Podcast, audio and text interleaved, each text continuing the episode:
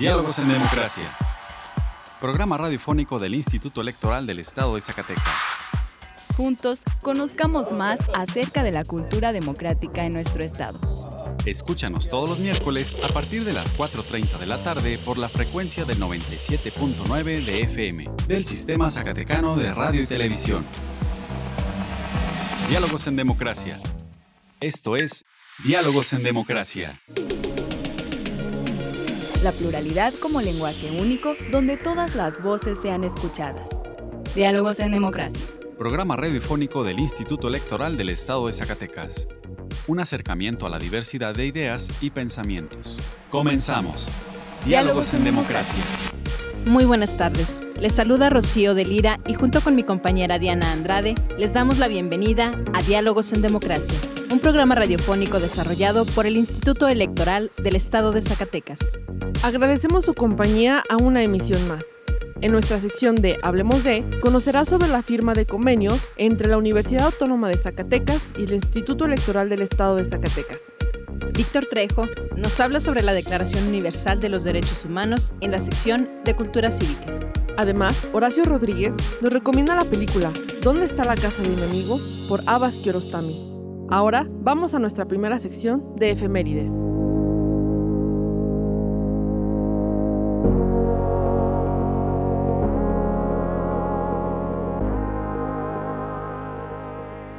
Pluralidad, donde todas las voces son escuchadas. Diálogos en democracia. Esta semana en la historia. Efemérides.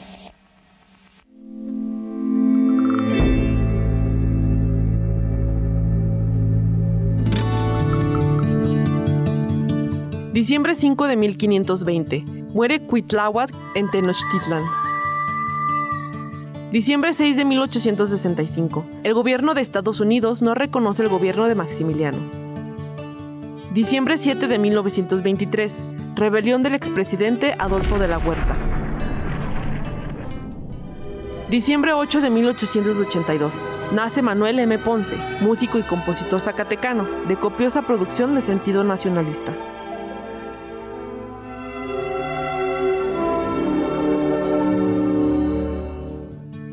Diciembre 9 de 1990. El grupo Carso de Carlos Slim toma el control de Telmex. Diciembre 10 de 1948. La Asamblea General de la ONU aprueba la Declaración Universal de los Derechos Humanos. Diciembre 11 de 1881. Las principales calles de la Ciudad de México son dotadas de alumbrado eléctrico para júbilo de sus habitantes.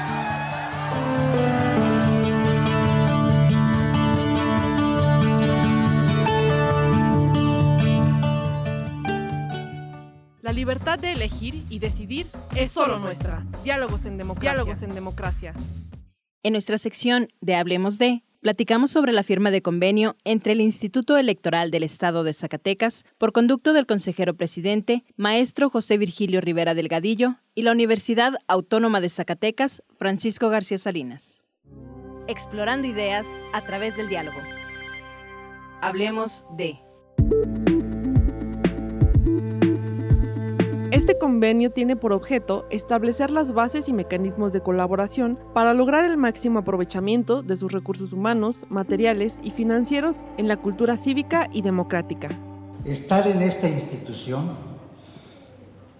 trascendental para la vida social, política, cultural, económica y desde todos los aspectos siempre es halagüeño, es alentador en nuestra egregia institución. Todos los aquí presentes, los que estamos en el Instituto Electoral del Estado de Zacatecas y los que se encuentran en la universidad, todos somos dignamente universitarios. Y como tal, como tales, cada vez que nos encontramos en este claustro, debemos de sentirnos satisfechos, orgullosos, pero a la vez comprometidos. Estas dos instituciones que se congregan en un evento de firma de un convenio que pareciese sencillo, simbolizan ni más ni menos que la interrelación interinstitucional entre dos de las instituciones y órganos constitucionalmente autónomos. Paladines de la autonomía y de la independencia en México lo han sido las universidades públicas, las públicas por ley.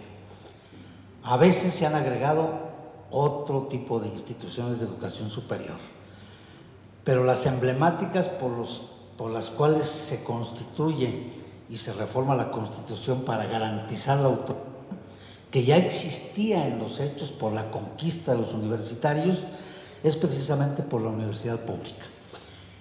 Y las instituciones electorales, tanto la nacional como lo es el Instituto Nacional Electoral y los llamados órganos públicos electorales locales, los institutos locales de las entidades federativas, constituyen parte del gran entramado que potencia que arropa, que permite y que desarrolla la expresión de la democracia tendiente a la participación ciudadana y también a la transmisión de los poderes que son electos, poder legislativo y poder ejecutivo, y en el caso de Zacatecas, obviamente los ayuntamientos.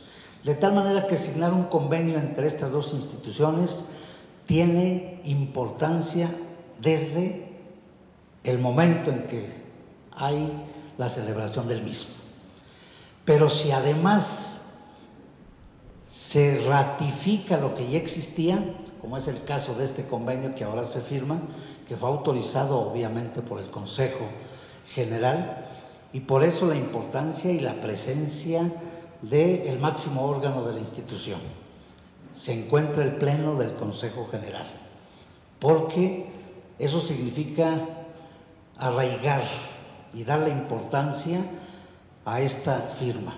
El Consejo General, con todos mis colegas consejeras, consejeros que nos acompañan y la presencia de directoras y directores que integran la Junta Ejecutiva, junto con el secretario general de la institución, dan cuenta de la importancia de este convenio. Y lo es más hoy por hoy, en virtud de que los tiempos efervescentes de incertidumbres y de centralizaciones a veces exageradas, pareciera que merecen el reforzamiento de las instituciones abocadas a la defensa de la educación, a la defensa de la democracia. Me parece que son ingredientes también más importantes que subyacen ante la firma de un convenio de esta naturaleza. Si bien el convenio especifica los alcances, que son llevar a cabo el fortalecimiento de la educación cívica y coadyuvar desde diferentes áreas y actividades que se permitan una y otra misión de las dos instituciones. Ha sido mucho la contribución para el Instituto Electoral del Estado de Zacatecas. Prácticamente la mayoría de los consejeros que hemos estado desde que se fundó, provienen de la Universidad Autónoma de Zacatecas. La mayoría, si no es que arriba del 90-95% del personal permanente y de los que temporalmente existen en la institución, provienen de la universidad y un 50% de la unidad académica de Derecho, que es y ha sido un ente importante para la difusión de los valores de la democracia, para llevar a cabo una serie de cursos para promover ni más ni menos que la participación de las mujeres, evitar la violencia política por razón de género contra ellas y sobre todo la tendencia al empoderamiento de las mujeres. Y en derecho ha habido varios de estos eventos que han sido cobijados. Por supuesto, la universidad ha sido elemento garante de los procesos electorales ha fungido, por lo menos desde hace ya los últimos prácticamente cinco procesos, auditado el PREP, que es uno de los instrumentos de certidumbre ciudadana y sobre todo de trabajo institucional, técnico, operativo, de los resultados preliminares el día de la elección. Y ha sido la universidad quien nos ha auditado nuestro agradecimiento a quienes han estado, algunos de ellos aquí se encuentran. Con ingeniería hemos tenido eventos y actividades en donde se afianzan los sistemas informáticos que mucho tienen que ver con el futuro de las elecciones y creo que también del futuro de la propia enseñanza, donde ya lleva una buena, una buena parte. Por todo ello, nos sentimos congratulados, señor rector, a quien agradecemos profundamente su disposición a firmar el convenio, a coadyuvar con la institución electoral de Zacatecas y de los zacatecanos para que se lleven a cabo todas estas tareas. El maestro Virgilio Rivera Delgadillo agradeció también la firma del convenio con la Unidad Académica de Psicología. Gracias a la Unidad Académica de Psicología que ha sido receptiva y que también hoy firmamos el convenio respectivo y ya hemos tenido otros de esta naturaleza. Gracias a la Dirección General de las Escuelas Preparatorias que ahorita están coadyuvando de manera importante y decisiva en la consulta infantil y juvenil, porque en cada una de las preparatorias se han brindado todas las facilidades y existe una gran disposición de la directora, de quienes están de responsables en cada uno de ellos para coadyuvar. Y es que a veces se olvida, pero la segunda gran tarea trascendental de las instituciones electorales es justamente la educación cívica, la construcción de ciudadanía. Y esta empieza desde la niñez, se consolida en la adolescencia y cuando se llega a la juventud, creo que es el primer peldaño de participación donde ya, por lo menos en Zacatecas, el 20% de las candidaturas tienen que provenir de la juventud. Entonces, estas actividades hay que seguirlas impulsando. Ciertamente son ahorita del INE y nosotros coadyuvamos, pero luego vendrá la del Instituto Electoral del Estado de Zacatecas y también coadyuva por ahí el Instituto Nacional Electoral. Por todo ello, señor rector, señores secretarios, secretario administrativo, muchas gracias por la receptividad, por el compromiso permanente y estemos o no estemos algunos, sin duda la unión y la relación interinstitucional seguirá, se acrecentará y seguramente rendirá frutos, unos para defendernos, otros para permanecer y otros para proyectar. Pero ahí estaremos. Gracias, colegas, funcionarios universitarios y comunidad universitaria, por permitir la firma de este convenio. Y felicidades a la universidad, porque siga promoviendo no solo los valores de la democracia, sino todo lo que implica la cultura. Esta universidad, con el sello de cultura, es algo que no tienen muchas instituciones de educación superior. Señor rector, así lo hemos concebido. Vislumbro que esa es parte de la orientación que usted le da y merece nuestro reconocimiento. Gracias por todo. Enhorabuena, universitarios todos. Por su parte, el rector de la Universidad Autónoma de Zacatecas, doctor Rubén Ibarra Reyes, reconoció importante el pacto entre las dos instituciones. Y la firma de este convenio nos ayuda en mucho, en mucho nos ayuda, porque dos instituciones que persiguen un mismo fin están pactando ayudar, coadyuvar, están pactando ir juntos en la búsqueda de esta mejor sociedad. Por eso a mí me llena de satisfacción poder recibirlos en la universidad para formalizar lo que hacemos todos los días junto con ustedes. Y yo quiero aprovechar para agradecerle al maestro Virgilio todo el respaldo que esta administración ha tenido de parte del instituto y que esta rectoría, que esta universidad ha tenido de él durante toda esta trayectoria. A la UAS le reconozco su trabajo al frente del Instituto Electoral con el que como académico colaboré muchas veces. Y hoy que estoy desde la perspectiva institucional, estoy muy contento. Espero que en algún momento sigamos coincidiendo en la vida académica para, para proponer desde aquí un mejor Zacatecas. Muchísimas gracias. Representando el libre derecho a la elección Diálogos en democracia. El IES protege los datos personales que recibe en el ejercicio de sus atribuciones. Un dato personal es toda aquella información que permita identificar a una persona. Si no estás de acuerdo con el tratamiento de tus datos personales, puedes ejercer tus derechos de acceso, rectificación, cancelación u oposición. El procedimiento es sencillo y gratuito. Comunícate al 492-92-20606, extensión 650, o en transparencia.ies.org.mx. Instituto Electoral del Estado de Zacatecas. Nuestra elección en la diversidad de, en la diversidad de pensamiento. Diálogos en democracia. En Cultura Cívica, nuestro compañero Víctor Trejo nos habla sobre la Declaración Universal de los Derechos Humanos. Educación en democracia. Cultura cívica. Cultura cívica.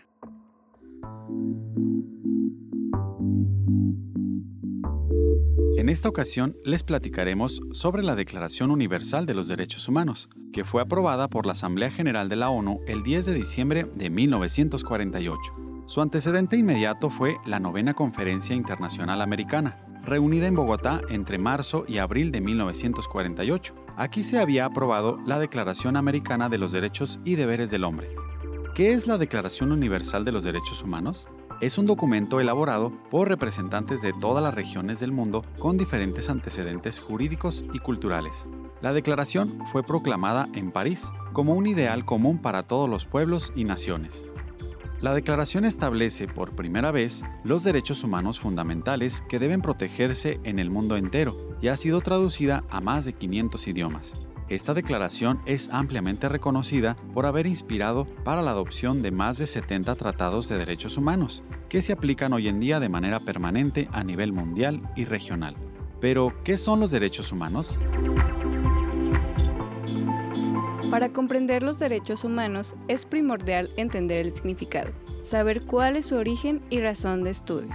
En la obra Leviatán, Thomas Hobbes mencionó, el hombre es lobo del hombre, cita que refiere a los horrores de lo que es capaz de cometer la humanidad para consigo misma. El pensamiento de Hobbes influyó, junto con otros ilustrados, a la Revolución Francesa en 1789, primera revolución con fines para lograr los derechos humanos. El concepto de derechos humanos es variado, dependiendo del momento histórico que analicemos. Ha sido una institución ética, por lo cual podemos definirlos como un valor humano que forma parte de su comportamiento o una forma de promover el respeto y la dignidad humana. La idea de que las personas son titulares de ciertos derechos inalienables ha estado presente en la conciencia colectiva desde tiempos inmemoriales. Sin embargo, la consagración de estos en el orden jurídico positivo es relativamente reciente. Surge cuando a esos derechos se les denominan declaraciones. Algunos ejemplos de estos serían Declaración de Derechos Inglesa de 1689. Declaración de Derechos del Buen Pueblo de Virginia de 1776. Declaración de los Derechos del Hombre y del Ciudadano de 1789. Declaración Universal de los Derechos Humanos de 1948. ¿Cómo se definen? En el mes de mayo del 2011, en México se aprobó la reforma más importante en materia de derechos humanos a la Constitución Política Federal, publicada en el Diario Oficial de la Federación el 10 de junio del 2011, donde los tratados internacionales en materia de derechos humanos y en la Constitución se encuentran en el mismo rango constitucional. Se dice desde entonces que hubo esa transición de pasar de un Estado de Derecho a un Estado constitucional de Derecho. Se da carácter jurídico a la dignidad humana como fundamento de la Constitución, en donde los protagonistas son los jueces y juezas quienes tienen la función de interpretar las normas con base a los principios de derechos humanos. Aquí es donde debemos hacer referencia al principio pro persona, que considera que ante varias interpretaciones posibles prevalecerá la que otorgue la protección más amplia a los derechos de las personas. Es un principio de preferencia de aplicación de la norma. ¿Cómo se clasifican? La clasificación de carácter histórico, basada en la aparición o reconocimiento cronológico de la Declaración Universal de los Derechos Humanos por parte del orden jurídico normativo internacional, distingue entre los derechos de primera generación o derechos civiles y políticos, los derechos de segunda generación o derechos económicos, sociales, culturales y ambientales, los derechos de tercera generación que pretenden fomentar la solidaridad entre los pueblos y las personas de todo el mundo. Para más información, te invitamos a consultar el micrositio políticaygénero.ies.org.mx.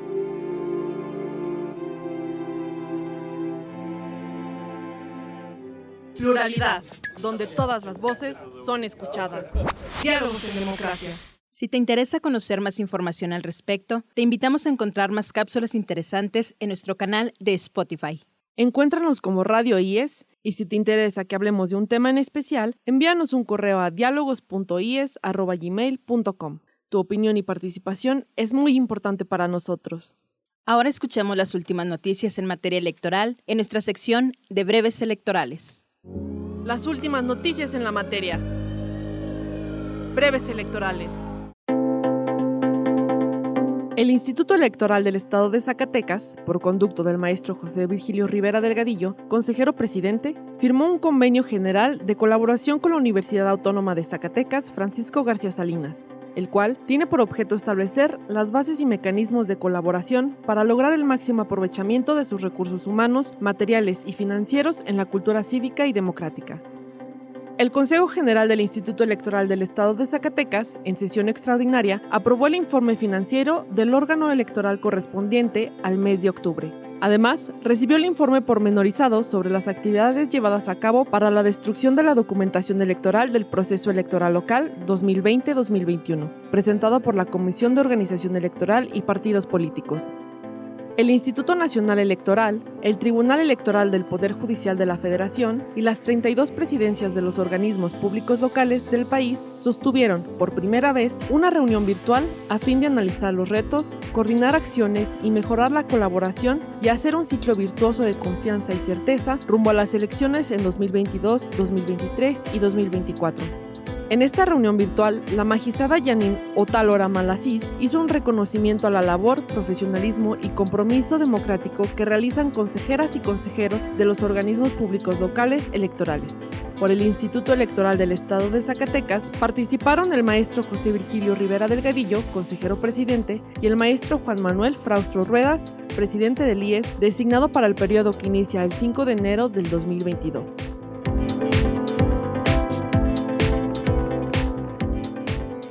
La libertad de elegir y decidir es solo nuestra. Diálogos en democracia. Diálogos en democracia. Por último, en nuestra sección de Diálogos en Cultura, nuestro compañero Horacio Rodríguez nos recomienda la película iraní ¿Dónde está la casa de mi amigo? Libros, películas, música. Diálogos en Cultura.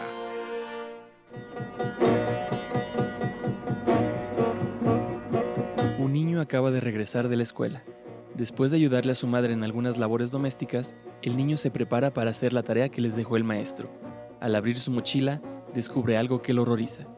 Por accidente, se trajo a su casa la libreta de apuntes de su amigo. Un par de escenas antes vimos cómo el maestro amenazaba con expulsar de la escuela a ese mismo amigo si volvía al salón sin haber hecho la tarea. El niño sabe que su amigo no puede hacer la tarea sin su libreta de apuntes. Por lo que respecta al niño, él está convencido que el futuro escolar de su amigo está en sus manos. Durante la próxima hora veremos la odisea del niño para llegar a la aldea vecina donde vive su amigo y su difícil búsqueda para encontrar la epónima casa. ¿Dónde está la casa de mi amigo? es el título de esta película estrenada en 1987 y dirigida por el director iraní Abbas Kiarostami. Los nombres de los personajes y lugares revelan el origen árabe de esta película. El pequeño protagonista se llama Ahmad y su amigo, Mohammad Reza, vive en la aldea de Poshte, en Koker, Irán. Asimismo, a lo largo de la película surgen varias idiosincrasias que son propias de la cultura árabe y rural del lugar donde la cinta fue filmada.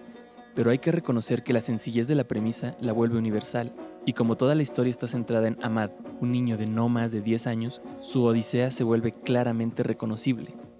Cuando las y los niños se proponen algo, sus acciones suelen ser directas y al punto. Su limitada experiencia con el mundo les hace ignorar las sutilezas y complicaciones que enmarañan la vida de los adultos. La misión de Amad es simple, encontrar la casa de su amigo para regresarle su libreta de apuntes. Las consecuencias son claras. Si no lo logra, su amigo será expulsado de la escuela. Esto le brinda la determinación necesaria para hacerle frente a la creciente oleada de retos que complican su tarea caminos confusos, indicaciones contradictorias y adultos indiferentes. La sencillez narrativa también suele ser una ilusión bajo la cual se pueden esconder grandes enseñanzas. La travesía de Ahmad puede verse como una metáfora sobre el deber cívico, la lealtad y el heroísmo que yace detrás de pequeñas acciones cotidianas. Al enfrentarse a todos los retos que se le presentan y, a pesar de ellos, continuar con su misión, Ahmad aprende la difícil lección de que hacer lo correcto no implica que el camino se vuelva más fácil. En la mayoría de los casos lo contrario es la norma. Y otro aprendizaje que recibe, igual de difícil de asimilar para un niño, es que hacer lo correcto suele ser en sí mismo su propia recompensa. Las buenas acciones que se realizan a diario no obtienen medallas de reconocimiento y aún así son las que sostienen el mundo. Te invitamos a ver dónde está la casa de mi amigo de Abbas Kiarostami. Hasta la próxima.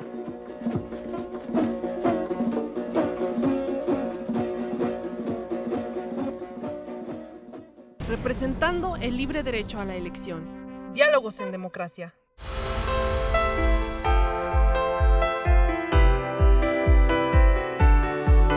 Estimados radioescuchas, hemos llegado al final de esta emisión. Agradecemos su compañía en esta tarde y esperamos nos vuelvan a escuchar el próximo miércoles.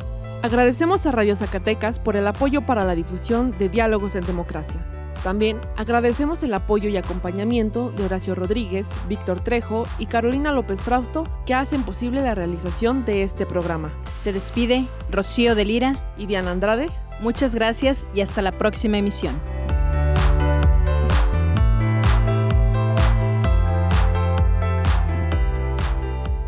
Esto fue Diálogos en Democracia. Un espacio del Instituto Electoral del Estado de Zacatecas para la promoción del diálogo y la cultura democrática. Te esperamos en nuestra próxima edición. Diálogos en Democracia. Diálogos en Democracia.